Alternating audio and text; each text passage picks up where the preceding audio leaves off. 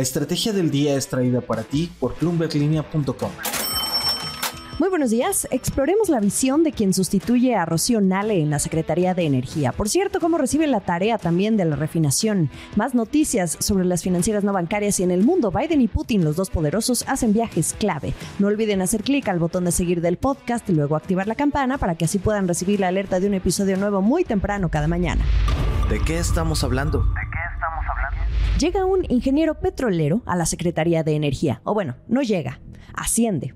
Como pudieron estar enterados, Rocío Nale renunció el 13 de octubre a sus funciones como la máxima encargada de esta dependencia para perseguir su ya desde cuando conocido sueño de gobernar Veracruz, un estado petrolero, por cierto. Así que ustedes ya la podrán ver oficialmente en las listas de aspirantes de Morena, apuntados para llevarse la candidatura oficial a algunos puestos en el Congreso y también esas gubernaturas. Antes de abordar un poco sobre cómo sale Nale de esta que ha sido una de las secretarías clave en el sexenio del presidente Andrés Manuel López Obrador, hablemos de la nueva mano derecha energética de AMLO. Es Miguel Ángel Maciel Torres, quien hasta el viernes era subsecretario de hidrocarburos en esta dependencia. Tiene una personalidad distinta a la que hemos visto de Nale, más discreta, alejada de los reflectores. Es un veterano de Pemex con más de 32 años en el sector. Tiene mucha experiencia, sobre todo en el campo de exploración y producción. Será interesante ver cómo bajo su mando encamina la estrategia para intentar cumplir la meta de los 2 millones de barriles diarios de petróleo.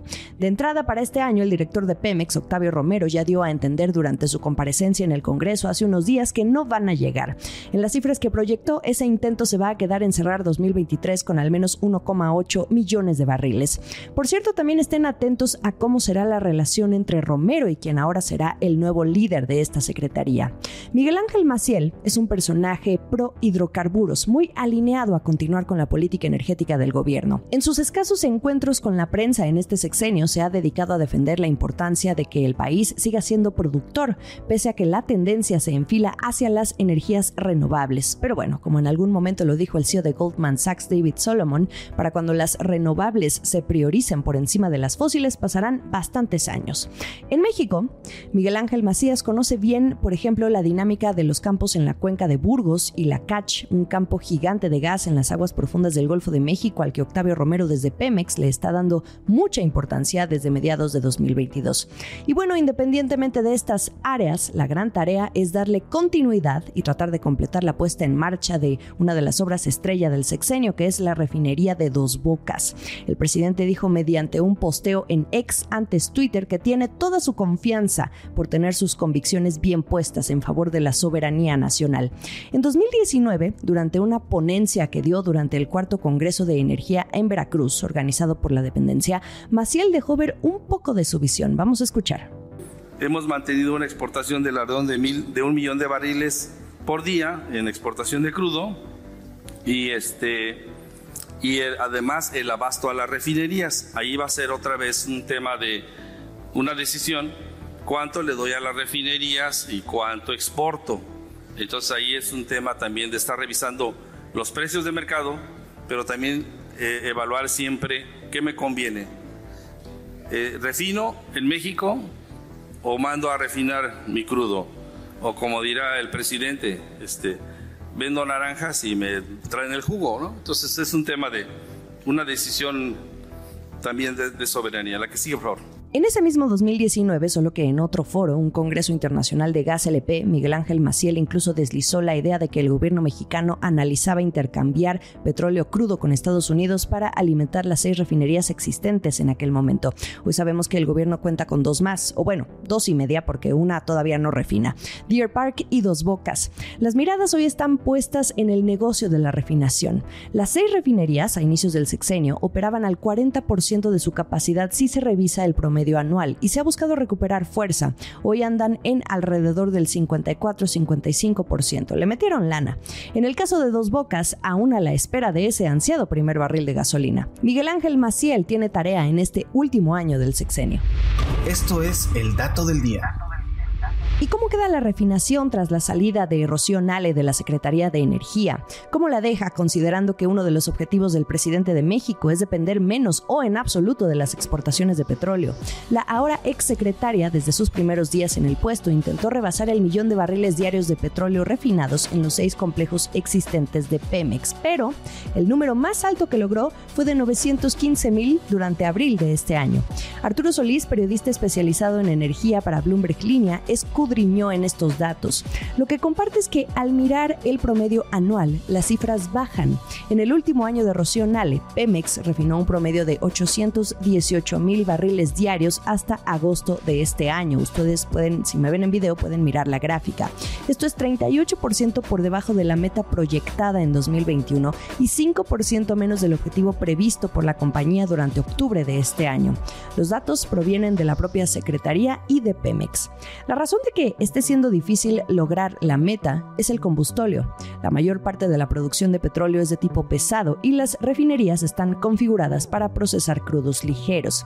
Así que cada que Pemex sube la refinación, aumenta la producción de combustóleo, que como ya lo hemos platicado, es altamente contaminante y poco útil. Se pierde dinero. Esto no es problema de este sexenio, ya viene de tiempo atrás. En otras noticias. Vuelve a ser la semana de las financieras no bancarias. Ahora hablemos de Mexarrend, o bueno, Tangelo. Fue declarada formalmente en concurso mercantil para resolver sus problemas financieros. La empresa dio aviso a los inversionistas a través de Viva, la Bolsa Institucional de Valores. Una más a la lista de empresas del giro que están tratando de salir a flote luego de lo que le ocurrió a Crédito Real y Alfa Credit, que claro que ocasionaron un efecto dominó en otras, como Unifin, de la que hablábamos ayer. En el caso de Mexarrend, fue a inicios de este año cuando suspendió el pago a sus acreedores luego de descubrir errores en el registro de activos financieros.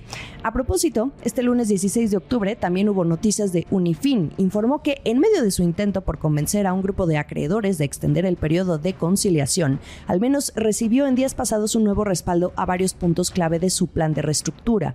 Los dueños de Unifin, que en conjunto representan el 71.26% del capital social, autorizaron el financiamiento por 4.800 millones de pesos que les va a ser otorgado por la Banca de Desarrollo, Nacional Financiera y Banco Mext. También se aprobó un aumento de capital y un split inverso de acciones. Todo esto es parte del convenio concursal. En esta asamblea también hubo respaldo a solicitar esa extensión para lograr convencer a los acreedores que faltan y finalmente salir de concurso mercantil, que bueno, como vimos, yo creo que ya no será posible en noviembre. El último sorbo. Dos viajes internacionales a los que hay que prestar mucha atención. El presidente de Rusia, Vladimir Putin, está en China. Una visita poco común considerando que sobre Putin pesa actualmente una orden de detención emitida contra él por la Corte Penal Internacional por presuntos crímenes de guerra en Ucrania. La razón de su viaje responde a que hará presencia en un foro, Belt and Road. Es un proyecto del presidente Xi Jinping enfocado en infraestructura.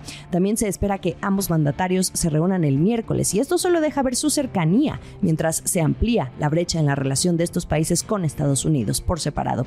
China ha proporcionado un apoyo diplomático y económico clave a Rusia desde que Putin ordenó la invasión a Ucrania en 2022, mitigando los efectos de las sanciones de Occidente sobre Moscú. Y por otro lado, en una movida que podría considerarse riesgosa, el presidente de Estados Unidos, Joe Biden, va a viajar a Israel esta semana. No es la única figura de alto nivel que está dando su apoyo presencial en medio del conflicto con Hamas. También el canciller alemán Olaf Scholz ha hecho lo mismo. En el caso de Biden, se va a reunir con el primer ministro Benjamin Netanyahu para hablar del apoyo ante las operaciones terrestres que planean en la franja de Gaza. Biden también irá a Jordania, donde va a hablar con el rey Abdullah II, el presidente egipcio Abdel Fattah el-Sisi y el presidente de la autoridad palestina Mahmoud Abbas. La agenda es apretada porque el viaje de Biden dura solo un día. Desde Estados Unidos han dicho que les preocupa el costo humano y reducir al mínimo el impacto a la población civil. También están concentrados en el destino de los rehenes y los 500 ciudadanos estadounidenses en Gaza. Biden además en una entrevista con CBS recientemente dijo también que Israel actuaría según las reglas de la guerra y que los civiles inocentes tendrán acceso a medicinas, alimentos y agua. Lo mejor de la información económica y financiera está aquí en la estrategia del día. Ya lo saben, estamos en ex Twitter como arroba la estrategia MX o como arroba Jimena Tolama. En Instagram, más allá del micrófono, arroba Jimena Business. En YouTube, los episodios completos. Buenos y fríos días de otoño. Esta fue la estrategia del día, escrito y narrado por Jimena Tolama, producido por Arturo Luna y Daniel Hernández. Que tengas un día muy productivo.